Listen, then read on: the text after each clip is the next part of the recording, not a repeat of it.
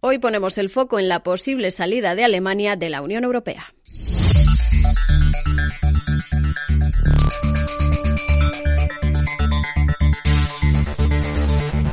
El partido de extrema derecha Alternativa para Alemania quiere impulsar un referéndum similar al Brexit sobre la pertenencia o no del país a la Unión Europea, si llega al poder. El partido ocupa actualmente la segunda posición en las encuestas de cara a las elecciones europeas de junio. Su líder, Alice Weidel, anunciaba esos planes al tiempo que criticaba duramente la gestión del actual gobierno germano. Un ministro de Asuntos Exteriores verde que promete apoyar a Ucrania sin importar cuánto durará y cuán devastadora será la política de sanciones para sus propios ciudadanos, independientemente de lo que piensen mis votantes alemanes. Aparentemente ese es el lema de este gobierno federal. Están arruinando económicamente a este país. Pues así lo decía este lunes y se convertía en noticia. La ultraderechista Alternativa para Alemania es la quinta fuerza ahora mismo en el Bundestag y está presente en casi todos los hemiciclos de los Lander, pero el resto de partidos por ahora la someten a un cordón sanitario.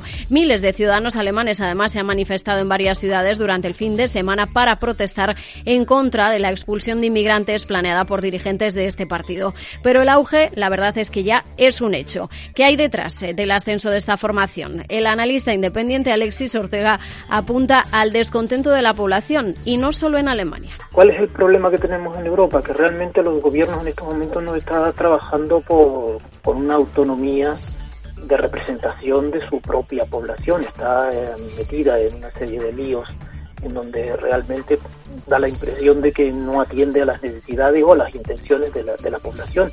¿Eso qué resultados tiene?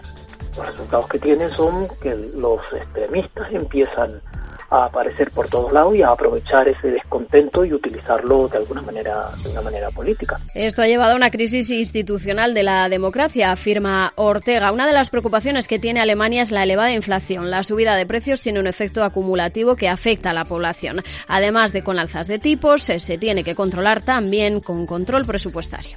Se une objetivos que no van a favor de la población, descontento general, inflación y luego, en cierto modo, y la puñalada final, que esa situación no se está produciendo en otros países que de alguna manera viven de los sacrificios que hacen los propios alemanes. Por lo tanto, de alguna manera se abre ahí una grieta de resultados impredecibles.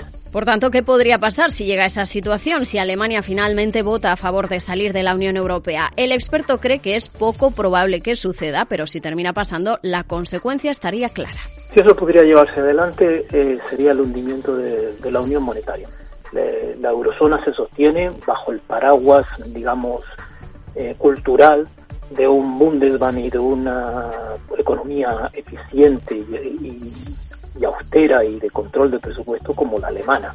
El experto recuerda que no hay un mecanismo de salida para la zona euro como sí lo hay para abandonar la Unión Europea, el que utilizaba Reino Unido. Sería, por tanto, difícil llevarlo adelante, pero si el descontento alemán sigue creciendo, la situación puede ser crítica y de consecuencias impredecibles.